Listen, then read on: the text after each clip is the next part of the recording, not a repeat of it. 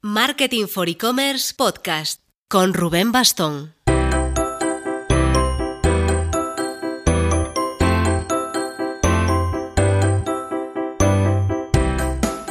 Hola marketers, cuando descubrí el concepto de Location Intelligence, inteligencia de localización, me quedé eso, loco, loco, loco.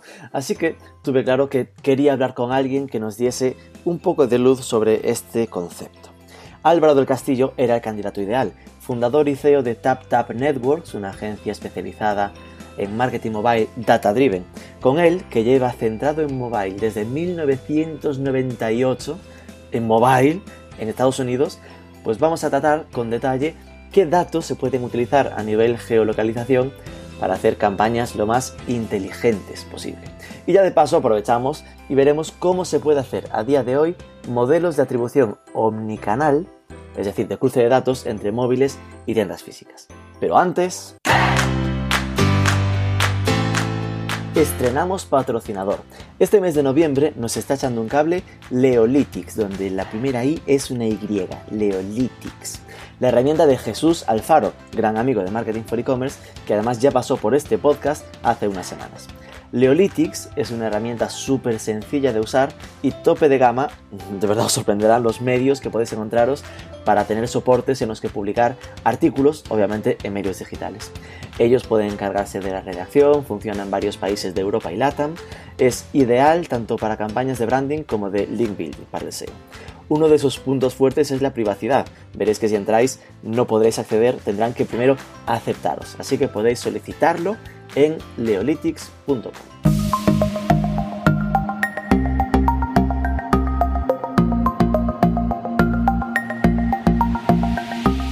Álvaro del Castillo, muy buenos días. Buenos días. A ver, conozcamos primero un poco a la persona antes que el profesional.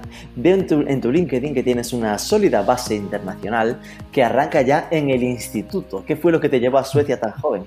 Uy, eh, bueno, de hecho arranca antes que el instituto. Yo tuve la suerte que, eh, de, de, vivir en varios países. A los 11 años viví en Irlanda, antes del instituto incluso. Madre mía. Y...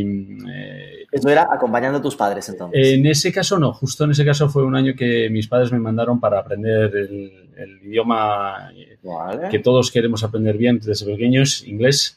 Y, y, tuve la suerte que me pudieron enviar para allá y estuve un año, un año pues eso, eh, estudiándolo. Y después, eh, pues efectivamente, ya en el instituto, eh, lo que era entonces el Bupi Co, ¿no? En, en mi época, esto pues ya lo, lo, hice en Estocolmo, en Suecia. Eh, allí efectivamente fue mi padre trabajar en una multinacional y, y fuimos despatriados y, Ah. y, es la razón por la que estuve por ahí, ¿no? Pero vamos, que... Que Suecia sí que fue con, tu, con tus padres por trabajo, pero lo de Irlanda fue por eh, firme convicción de que este niño habla inglés sí o sí. Efectivamente, no había otra forma. ¿Y qué tal la experiencia con 11 años, un curso completo por allí tú solito? ¿Todo bien? ¿Con la familia, la host family y todo eso? Sí, hombre, muy duro porque al final con 11 años eres muy jovencito, ¿no? Eh, sí. pero, pero también hace carácter, ¿no? Así que... Así que... Año, años de terapia para superarlo. Sigo, sigo en ello, sigo en ello. y después te fuiste a Boston. ¿Esto ya fue cosa tuya sí. o también fue acompañando no, tus padres? Eh, sí, bueno, y ahí obviamente ya por eh, época universitaria, pues ya, ya sin padres, pero, pero me fui para, para hacer la carrera eh, y estuve estudiando en Boston pues eh, lo que es, eh, allí se llama bueno, economics y eh, operaciones, ¿no? algo similar a lo que es quizás ingeniería industrial aquí en España.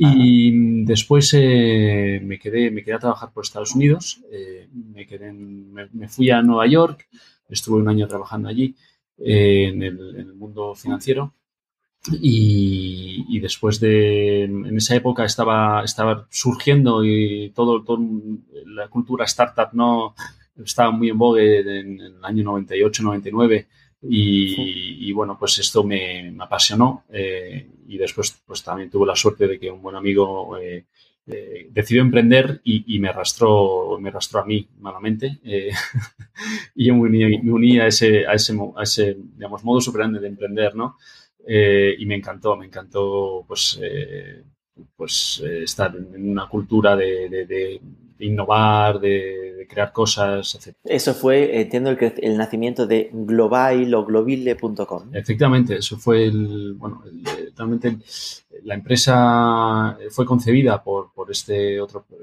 esta otra persona que te comento, su, nombre es Hugo Meana, eh, ah. y, bueno, en el momento que él se decidió para, para emprender, pues, eh, pues dijo, oye, pues aquí, aquí sería interesante que tuvieses también y tal. Entonces, bueno, pues llegamos, llegamos una, a, un acuerdo. Nos mudamos de vuelta a Boston y empezamos ahí la, aventura. ¿no?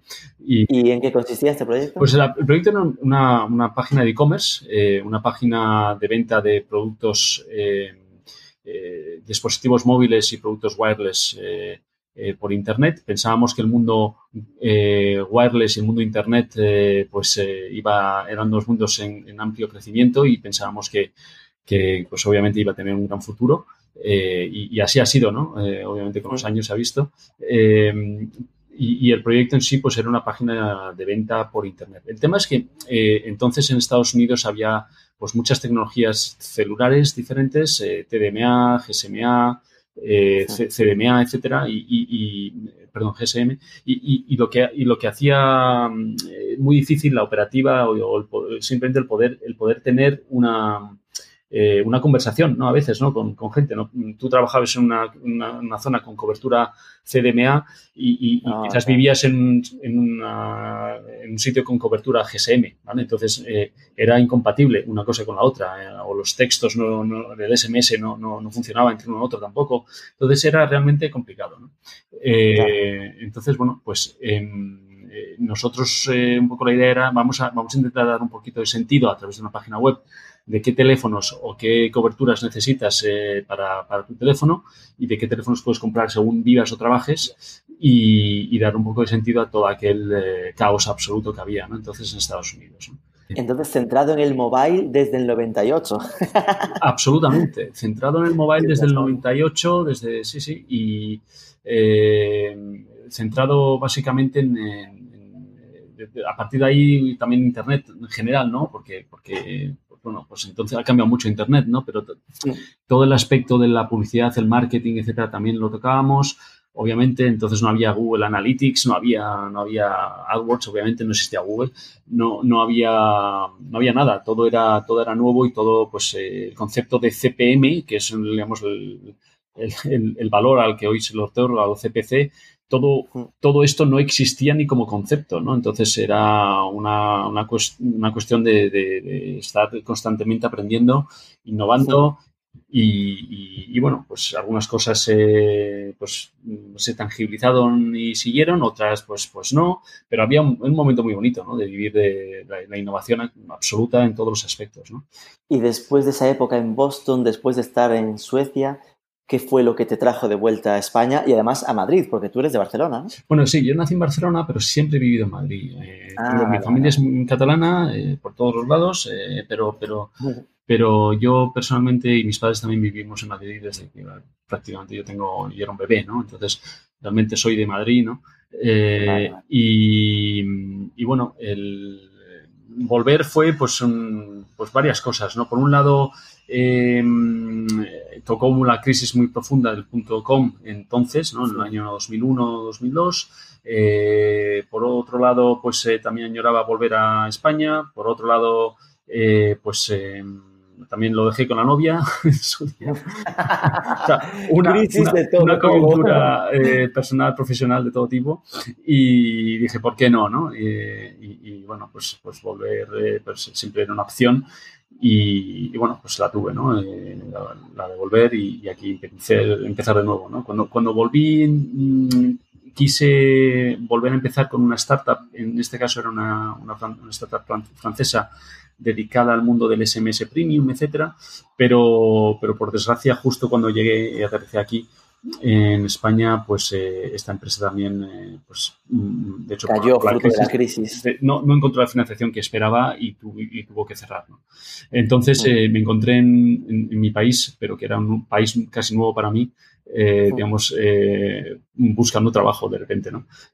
Así que bueno, así, así después empecé a trabajar en Avas también y, y, Pasaste unos años por agencia, ¿no? Efectivamente, estuve ahí trabajando unos años muy bonitos en, lo que antes se llamaba Media Contacts, eh, del grupo Abbas, y aprendí muchísimo de los, del mundo de los medios, que no, no conocía absolutamente nada.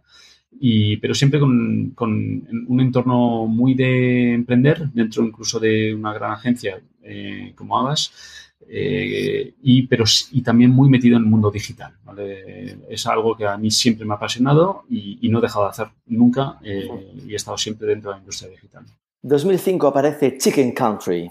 ¿Esto qué, vino siendo? Sí, bueno, 2005, 2006, bueno, 2005 es cuando se hizo la sociedad, 2006 empezamos, ah. eh, pero mi mujer y yo montamos un, nada, un, negocio que tenía absolutamente nada que ver con el mundo digital, en paralelo, en paralelo a la vida digital, eh, eh, que, seguía, que seguía en marcha también, pero montamos un, negocio de hostelería que, vamos, replicaba otros negocios que habíamos vivido y hemos visto en Estados Unidos.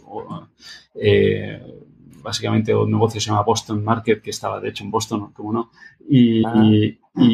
que se dedicaba al, a la venta de productos eh, podemos decir quick food, o sea, no son fast food, son, son menos rápidos, pero son más, son más healthy también, son más, son más buenos para la salud, ¿no?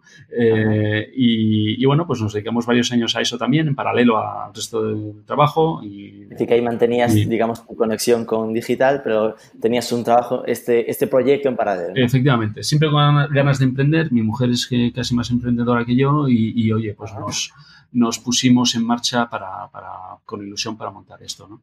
Y, esto también nos ha dado, pues, eh, y a mí personalmente también me ha dado mucha, mucho conocimiento del mundo, del mundo retail, ¿no? del mundo retail, que es algo que ahora, de hecho, estoy utilizando bastante también. En 2010 es cuando nace TapTap, que es tu proyecto actual, TapTap Networks.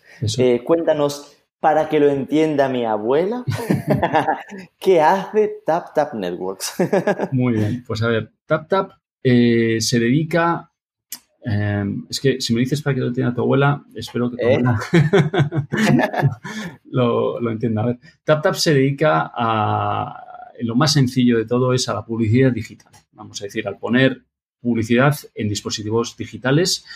esto es, digamos, la lo, más, lo más fácil de entender. Eh, el tema es cómo lo hacemos. ¿no? El tema es que TapTap es una empresa de software, de plataforma, es decir, tenemos una plataforma donde mm, aquel que quiera hacer una campaña publicitaria puede, en, medios digitales puede, mm, puede loguearse y hacer esa campaña y eh, cada vez hay más diferenciación en, lo que hacemos nosotros porque partimos siempre del el aspecto móvil, ¿vale? Entonces, eh, TapTap nació como una red publicitaria móvil en su día y fue evolucionando hacia esta plataforma que se llama Sonata, eh, que es nuestra tecnología, y la capacidad de Sonata que la hace diferente a otros es básicamente el usar los datos eh, únicos y, digamos, diferenciadores que vienen del medio móvil eh, en, todo lo que son las campañas digitales. Entonces, uno de esos puntos diferenciadores o el más diferenciador del medio móvil per se es algo que fuimos diluciendo eh, a medida que avanzaba TapTap. Prácticamente en el año 2012 teníamos más o menos claro ya lo que queríamos hacer y eh, esto significa que lo que llamamos la inteligencia del lugar eh, empezaba a pesar mucho en las decisiones que nosotros tomábamos para poner publicidad o no en diferentes dispositivos. Entonces, la inteligencia del lugar es, digamos, el ADN de TapTap, es lo que nos hace diferentes es lo que antes se llamaba quizás eh, geomarketing, etcétera, ¿vale? Pero que ha evolucionado muchísimo, ¿vale?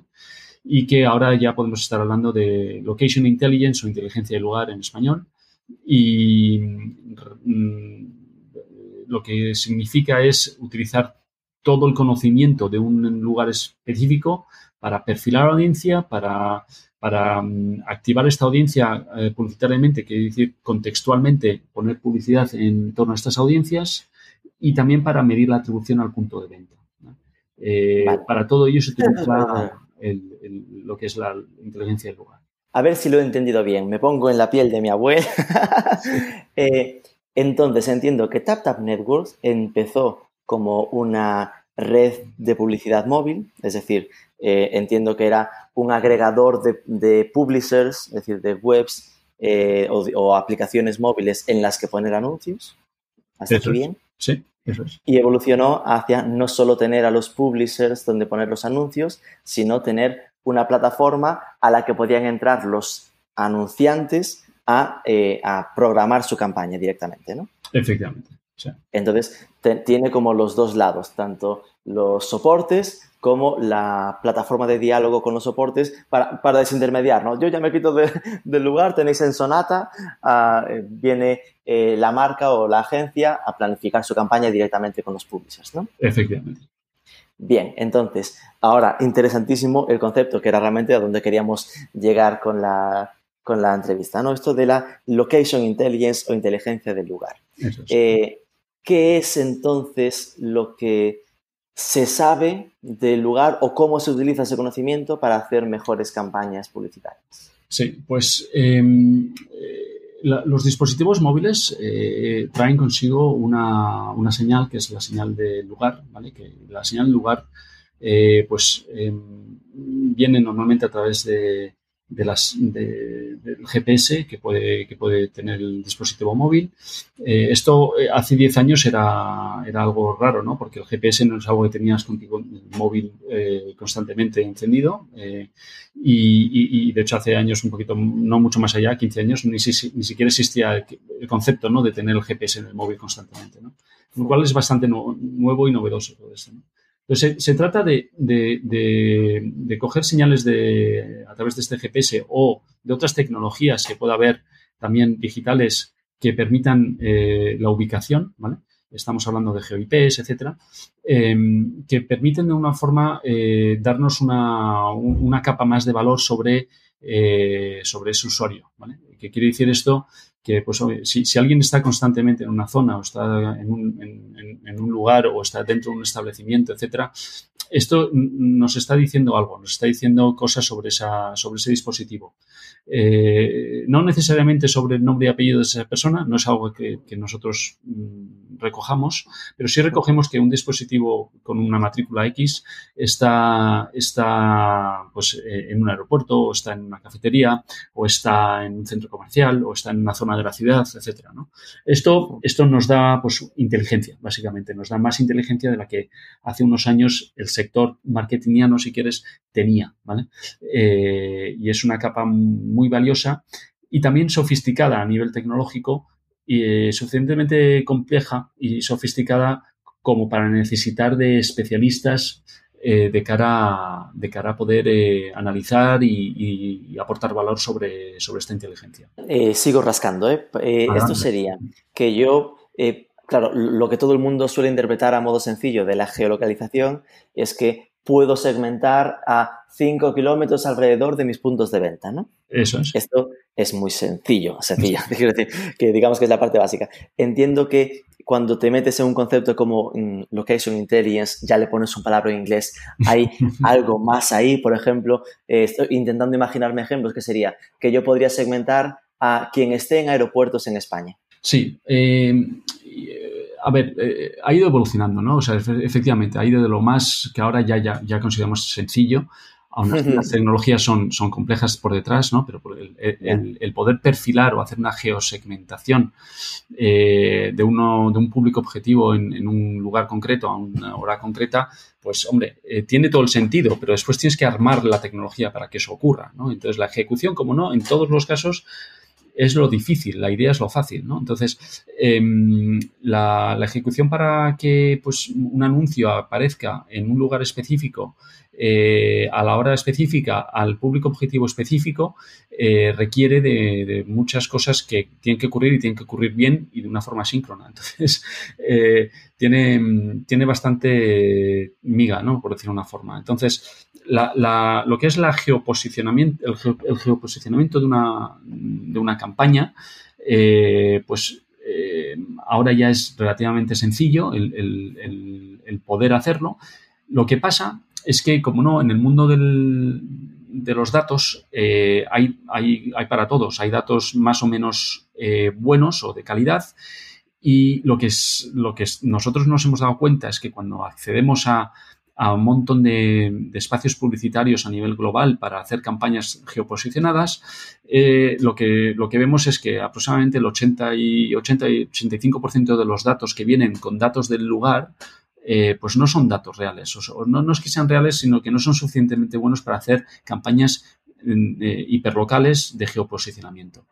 Quizás sí son buenas para hacer campañas nacionales o campañas regionales, pero no para hacer una campaña en torno a una tienda, ¿no? O en torno a un centro comercial o etcétera, Entonces, em, eh, en sí el geoposicionamiento, pues, cómo no, como con todas las industrias, pues se va perfeccionando y sofisticando y mejorando con el tiempo y nosotros ya llevamos, pues, pues prácticamente ocho años eh, trabajando exclusivamente en esto, en, ser buenos en identificar las eh, buenas señales de location, de lugar, eh, para a través de ahí perfilar audiencias de una forma coherente y una forma consistente. Mm, pongo un ejemplo, ¿no? O sea, nosotros pues podíamos hacer una campaña a toda España, entonces sabemos por X señales que el dispositivo está en España, ¿vale?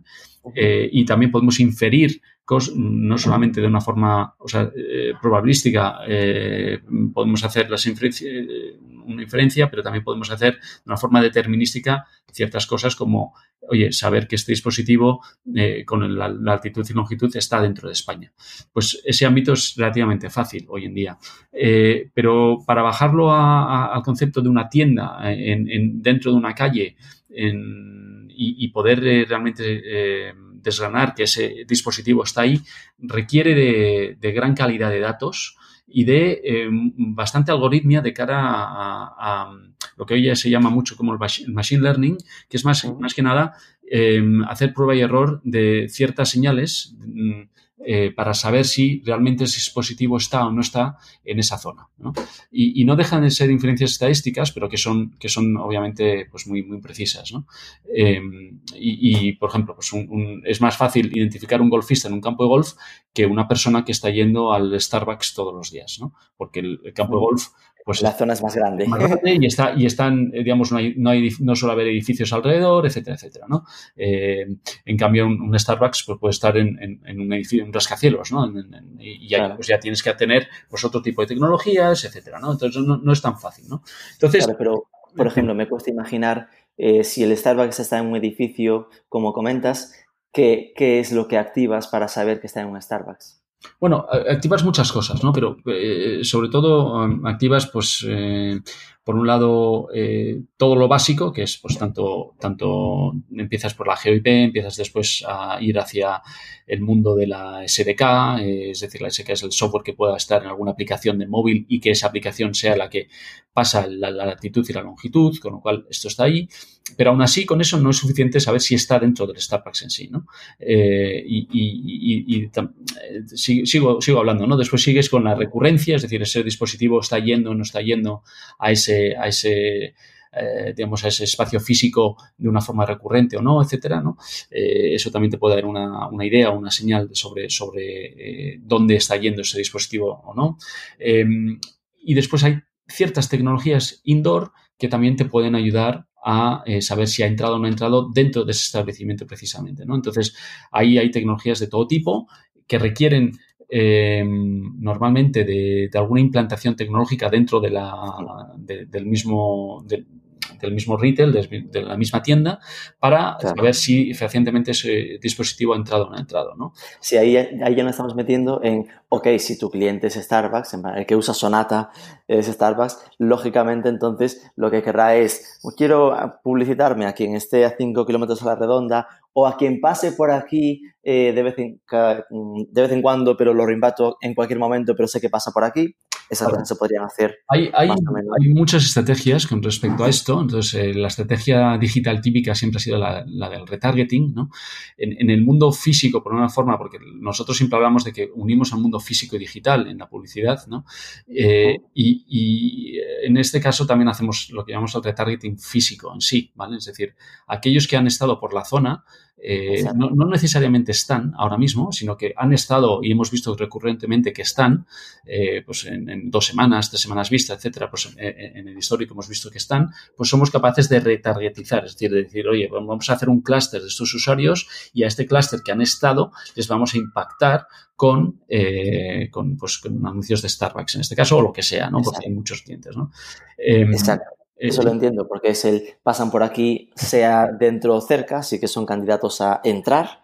Y después lo que dices es que para asegurarte de si ha entrado o ha comprado, pues ya obvio, tendrías que instalarte algún software eh, o alguna sincronización incluso con el, con el software de facturación del Starbucks. Efectivamente, y, este es un mundo en el que pues la, cadena, la cadena de, la publicidad al marketing se está uniendo también, ¿no? Es decir, por un lado, eh, la publicidad siempre ha, tocado lo que es el espacio publicitario, lo que es el branding y después el el clic ¿no? hacia la tienda digital, por ejemplo, ¿no? Pero en este caso estamos viendo como ya el clic en sí es un clic eh, físico, ¿no? Estás entrando en la tienda y después estás comprando en la tienda, ¿no? Pues el unir el CRM con, de la compra, ¿no? Con, con, la publicidad en sí y estás uniendo el mundo marketing en un mundo publicitario y, bueno, pues eh, ofreciendo mucho más valor, obviamente, a aquellos anunciantes, ¿no? Dicen, pues vamos a hacer estrategias mucho más eh, basadas en, análisis de datos,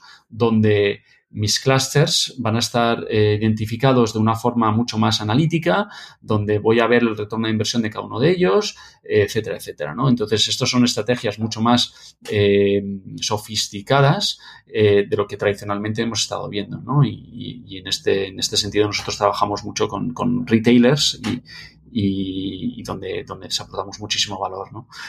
Y ahí entramos en el mundo de la omnicanalidad, ¿no? Que, que comenzamos antes, ¿no? Me interesaba esta parte, ¿no? De cómo se hace la atribución omnicanal, ¿no? El, ok, sé que estuvo cerca, ¿cómo se mide que, que ha entrado? ¿Es a través de ha usado la wifi y, y detecto que es el mismo móvil que el que, el que estuvo cerca que el que se ha cruzado la wifi? ¿O qué más, qué más formas hay de, de hacer ese cruce Bueno, hay, hay eh, primero no hay nada perfecto, ¿vale? O sea, no existe, no existe el, método en el que eh, conocemos fehacientemente con un margen de error de menos de un 1% el, usuario que ha visto y después ha ido, ¿no? O sea, al final tenemos que basarnos casi siempre en, eh, mucha inferencia estadística, pero que es eh, sumamente relevante, con lo cual es, muy válido.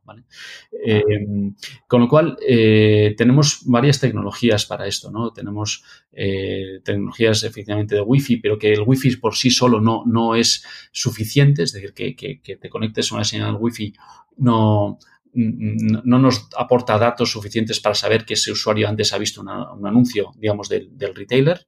Eh, eh, con lo cual, el, usuario tiene que mm, hacer algo activamente, que es conectarse al Wi-Fi y consentir, eh, perdón, dar, dar un, consentimiento al, acceso de sus datos para, poder ofrecer o linkar el mundo publicitario con el mundo del marketing.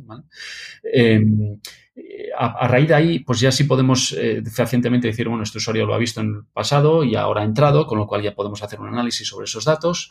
Eh, hay otras tecnologías, eh, como antes comentabas tú, que en el mundo de los pagos, que cada vez es un mundo mm, más, más utilizado. Yo, siempre me acuerdo de mi época en Global, cuando una de las cosas que, teníamos como barreras, que, siempre hay barreras en los nuevos negocios, ¿no?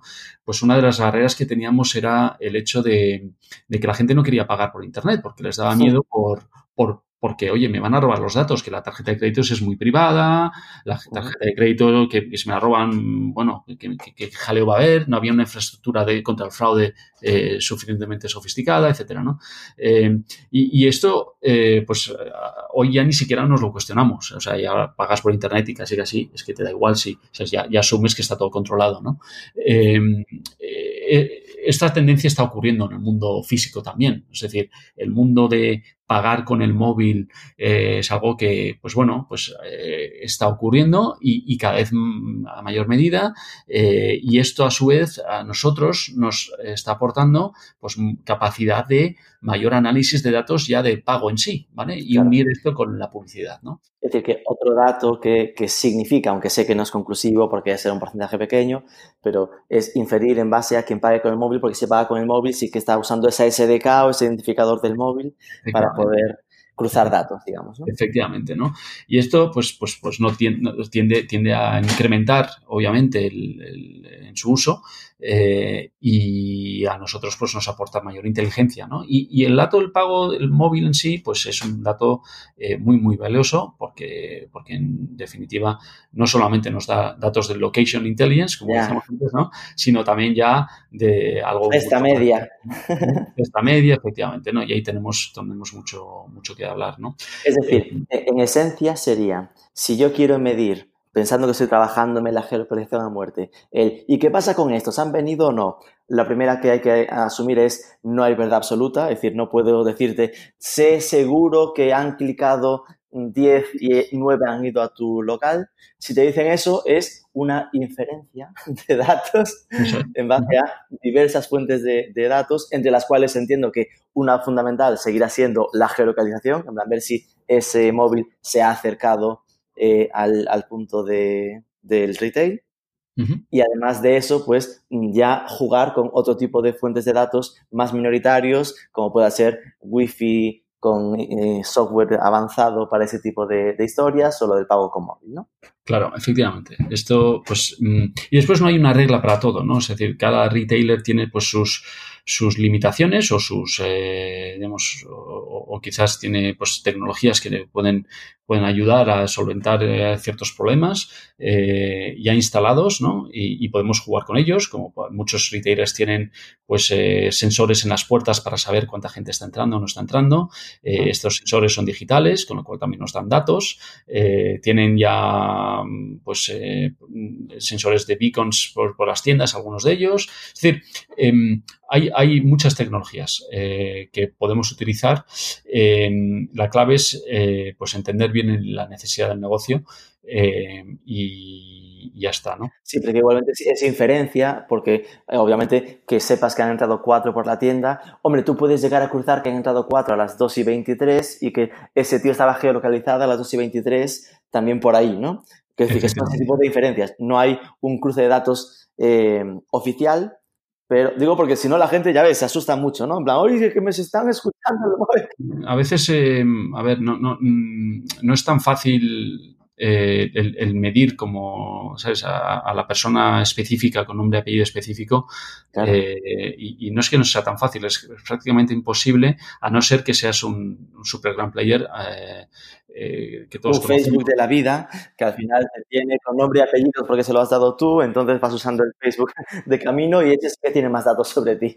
E, efectivamente, ¿no? Entonces, pero, pero realmente para, para, aportar valor no es necesario saber todos esos datos, ¿no? O sea, no es necesario saber tanto de la vida de una persona para, para ofrecer valor a, a esa persona o al anunciante que quiera anunciarse con esa persona. Entonces, sí, digamos que lo que estás trabajando es en tener una muy buena potencia de geolocalización y de ir aportando más inteligencia en el poder inferir, aunque no sea el nivel de un gran player como, como el Facebook que podía comentar, sobre qué está pasando si esa persona acaba entrando ¿no? en, en la tienda, digamos.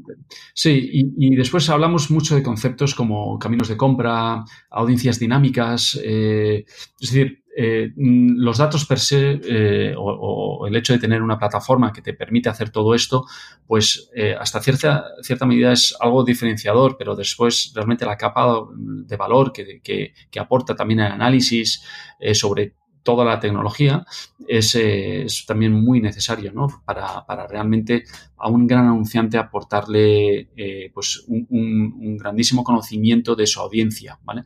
Y cuando hablamos de audiencia no hablamos de fulanito, ¿no? hablamos de audiencias, hablamos de clusters, hablamos de, hablamos de, mm, hablamos de personas que están en modo de compra para, para, ese, para ese objeto, ese, ese producto específicamente en este momento. ¿no?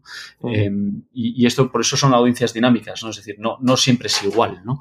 Eh, entonces, bueno, pues tenemos, tenemos muchos clientes de retail, obviamente, por, por el foco de llevar tráfico a tienda. Pero la tienda no solamente es, es, es una tienda física, es decir, lo que estamos, con, mm, estamos viendo cada vez más es eh, clientes que dicen, no, no, yo es que quiero llevar gente de mi tienda física a mi tienda digital. Y dices, uh, wow, eso no me había esperado. Eh, eh, dices, bueno, pues sí, sí, es que quiero competir en el mundo digital y quiero que la gente se acostumbre a comprar por, por, eh, por internet o por el móvil, por la aplicación, etcétera, ¿no? Y cómo podemos hacerlo, ¿no? Entonces, eh, muchas veces nos vemos con estrategias de vamos a identificar a aquellos que han ido a la tienda para después instalarles o hacer o incentivar que se instalen la aplicación o que compren online, etcétera, etcétera, ¿no? Entonces, vemos estrategias de, de, de, de un lado y del otro, ¿no?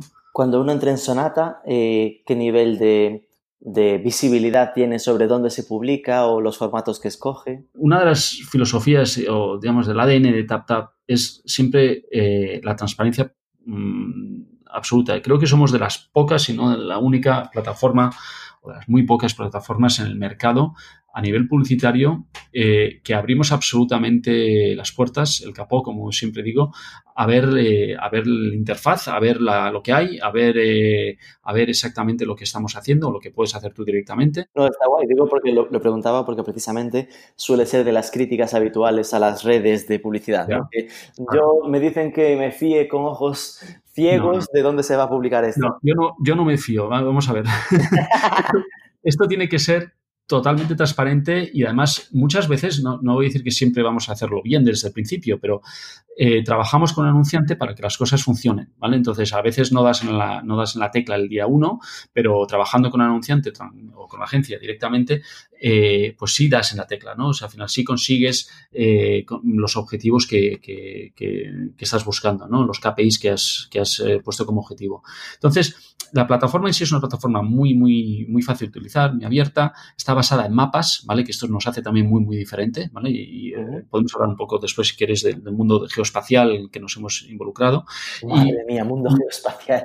ahora te explico, ahora te explico. Entonces, el, el, tema es que es una plataforma muy, desde, muy concebida para ser un entorno abierto, es decir, uno puede entrar, puede, eh, obviamente, eh, ubicar dónde quiere poner sus anuncios, puede elegir los, los partners de data que quiere utilizar, o sea, es decir, puede utilizar nuestra data, puede utilizar datos de terceros, puede utilizar Ajá. sus propios datos, eh, puede, o sea, tiene elec libre elección a hacer lo que quiere, puede elegir los medios directamente donde quiera aparecer, los mayoristas de inventario. ¿Los de terceros serían los de Facebook, por ejemplo? Eh, bueno, estamos hablando de lo que llamamos nosotros la Open Web, ¿vale? Es decir, todo, lo, ah, todo vale, aquello vale. que no es Open Web, es decir, eh, no estamos haciendo hoy por hoy social media, o sea, medios sociales, y no estamos haciendo hoy por hoy eh, YouTube, por ejemplo. ¿Vale? Son entornos cerrados eh, en los que nosotros todavía no nos, hemos, no nos hemos involucrado. Y digo todavía, ¿vale? Pero quizás el día de mañana sí, ¿no? Eh, pero básicamente todo lo demás, es decir, eh, cuando navegas una aplicación o entres en una web de, de, de, ordenador o de móvil eh, y, estás viendo las noticias o estás viendo un vídeo lo que sea, pues ahí sí, ahí, ahí sí mm, eh, puedes potencialmente ser impactado por nosotros a, través de Sonata, ¿no? Entonces, eh, la, la, plataforma en sí es muy, muy abierta, tú tienes libre elección de, absolutamente todo y después tienes eh, también eh, una apertura absoluta a lo que es el, el, reporting en sí. Es decir, el reporting, además de ser a tiempo real, que también es atípico, eh, te permite desgranar absolutamente todo, todo el detalle que quieras. Es decir, eh, en qué medio he salido, eh, cuántos segundos ha salido mi vídeo, por ejemplo, dónde exactamente ha salido, o sea, físicamente en, en ubicar el anuncio. Es decir, es, es, una plataforma concebida para eh, un mundo que sabemos que a, a, eh, debe ser cada vez más transparente eh, y, y, sobre todo dar una confianza plena aquel que, que entra de nuevo ¿no? En, en, en, una industria como esta. ¿no? ¿Cuántos publishers tenéis más o menos en la plataforma? Eh, nosotros trabajamos en, bueno, son, son cientos de miles, pues no, no, no, sé exactamente el número. O sea, ¿vale? o sea, al final, el tema es que nosotros trabajamos... En orden de magnitudes ya me vale, cientos de miles, no es 350. No, hay tantos, o sea, al final eh, eh, lo, que, lo que nosotros nos acoplamos es a, la, a lo que es el, el el estándar de la industria, que es el, protocolo OpenRTB, que es un protocolo programático. Es programático quiere decir basado en datos, es decir, nosotros pujamos por los inventarios, no compramos el inventario de antemano, simplemente sabemos que hay demanda por un clúster o por un anuncio específico y nosotros lo compramos a tiempo real, básicamente. Entonces tenemos acceso a nivel mundial a, prácticamente todo aquello que no sea, pues como decía antes, un YouTube o un social media. ¿Cómo ves, cómo crees que ya será la evolución de la publicidad de mobile. Digo porque una de las cosas que yo percibo es la cantidad de publicidad intrusiva que aún hay eh, en móvil, ¿no? En plan, estos intersticials completos y tal. Eh, ¿Cuál es tu visión? ¿Cómo crees que va a evolucionar? Bueno, a ver, eh, mi visión es que va a seguir creciendo muchísimo. O sea, todos los estudios lo dicen, nosotros lo estamos viendo también. y, lo que es la, demanda por estar presentes en la publicidad digital y la publicidad digital en su gran parte ya es, móvil, es decir, el, 70-80% de los de, las mm, impresiones salen en el medio eh, móvil en sí. Em, porque es el que más páginas vistas tiene y por lo tanto más espacios publicitarios puede ofrecer. Em, entonces, eh, vemos eh, una demanda creciente, eh, constante en los próximos, el próximo lustro, ¿no? los próximos cinco años vemos esa demanda creciente. Em, vemos al mismo modo también una maduración por parte de los usuarios con respecto a qué, qué es intrusivo o no es intrusivo, ¿no? Porque al final eh, uno se va acostumbrando a, ciertas tendencias en el mercado y igual que nos acostumbramos a pagar por Internet, como decía antes, con tarjetas de crédito en los últimos 20 años, eh, pues ahora eh, empezamos a, mm, a creernos más nuestro valor como personas a nivel de datos, ¿no? Es decir, oye, mis datos valen más, ¿no? Más de lo que han valido hasta ahora. Por lo menos soy consciente de que estos existen y que yo tengo un valor como, como usuario, ¿no? Como, eh, eh, como producto, si quieres, ¿no? Entonces, em, vemos una tendencia en, torno a, oye, eh, identificar exactamente cuál es ese valor, ponerlo, ponerlo a jugar y sacar algo, digamos, más tangible a cambio, ¿no? Entonces, hoy estamos viendo como, pues, eh, el mundo del GDPR, ¿no? Que, está, que está empezando, están poniendo un poquito las reglas de juego encima de la mesa. Estamos viendo como eh, esos intersticials que tú comentabas eh, siguen, siguen pues, apareciendo. Lo que pasa que lo que lo que vemos es que esos intersticials quizás cada vez van a ser más ad hoc a ti, ¿no? O sea, a ti específicamente o a tu dispositivo, ¿no? Eh, y, esto, pues, eh, desde nuestro punto de vista es bueno porque, por un lado, eh, te van a aportar más valor estos, estos espacios publicitarios que de alguna forma vas a tener que consumir porque gracias a estos espacios también consumes gratuitamente todo el contenido, ¿no? Entonces, em, eh, al mismo tiempo vamos a ver como las dinámicas de, oye, bueno, perfecto, si no quieres aportar tus datos como valor, entonces tendrás que comprar el contenido, ¿no? Y comprarlo directamente, ¿no? Eh, entonces, mm, va a haber, va a haber pues una maduración del mercado y, mayor sofisticación también de los usuarios en torno a esto. Es decir, oye, pues mis datos valen, pero también puedo comprar, tengo la alternativa de comprarlo, el contenido en sí, si no quiero ofrecer mis datos, ¿no? Eh, entonces, bueno, pues esto no es un tema de hoy para mañana, pero pero, sí es cierto que vemos que, la demanda existe y seguirá existiendo y creciendo en torno a lo que es el ámbito publicitario móvil y digital en general. Eh, pero, eh, pero se va a cuestionar cada vez más eh, el uso de los datos y el para qué. Y, también entonces se van a ofrecer alternativas que son pues, pues la de pago directo, por ejemplo, y quizás no es la única. ¿no? Las cinco últimas. ¿Eres más de iOS o de Android? Soy mm, absolutamente más de ellos. ¿Red social preferida? En plan, la que más usas, o si usas alguna a lo mejor. Eh, buenísima pregunta. Utilizo muy mal las redes sociales, mis hijos me enseñan siempre. Eh, ah. em, pero si tengo que elegir alguna, eh, LinkedIn por el tema profesional, quizás es la que más utilizo y a nivel personal, pues realmente eh, donde me mi familia, mis hijos, eh, Instagram, etcétera, ¿no? Que al final es donde, donde están ellos y, me obligan a estar también, ¿no? ¿Cuál es tu e-commerce preferido? Eh, pues llevo comprando en Amazon desde el año 98, o sea que no te puedo decir otra cosa. Madre mía. La primera venta de Amazon en Boston. No, pues, seguramente no, pero, vamos, ojalá, ojalá hubiese seguido los pasos de, Jeff Bezos haciendo todo lo que hacía, eh, pero desde luego eh, me, tiene, me tiene agarrado desde entonces. Qué bueno. ¿Afición lejos de las pantallas? Muchas, sobre todo deporte eh, eh, y en familia si puedo y bueno, pues, pues mucho deporte. Eh, me gusta, me gusta me gusta sufrir en, sudando en el remo, me gusta jugar a golf, me gusta. Remo. sí, me gusta, me gusta un poco, pues eso, poner el corazón a mil, ¿no? ¿Pero remo en el gimnasio o te vas a un laguito?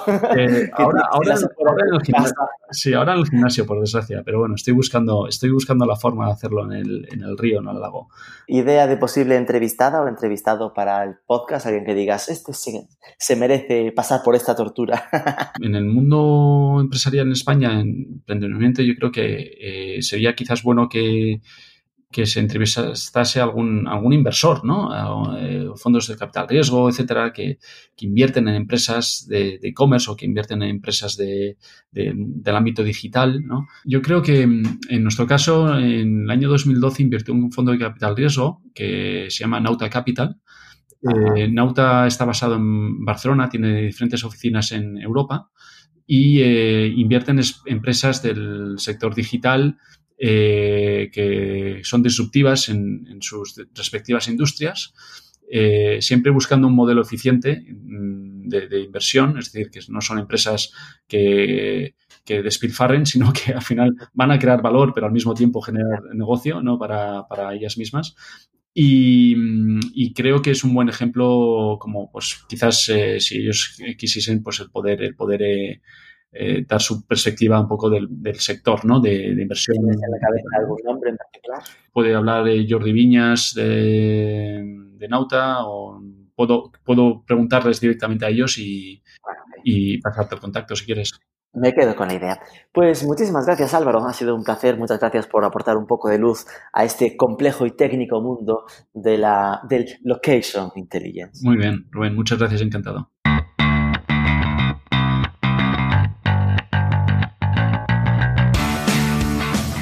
Sin duda es un tema interesantísimo y en plena ebullición, este de la movilidad y cómo utilizar toda esta data a nivel marketing y cómo convertirla también en métricas de negocio.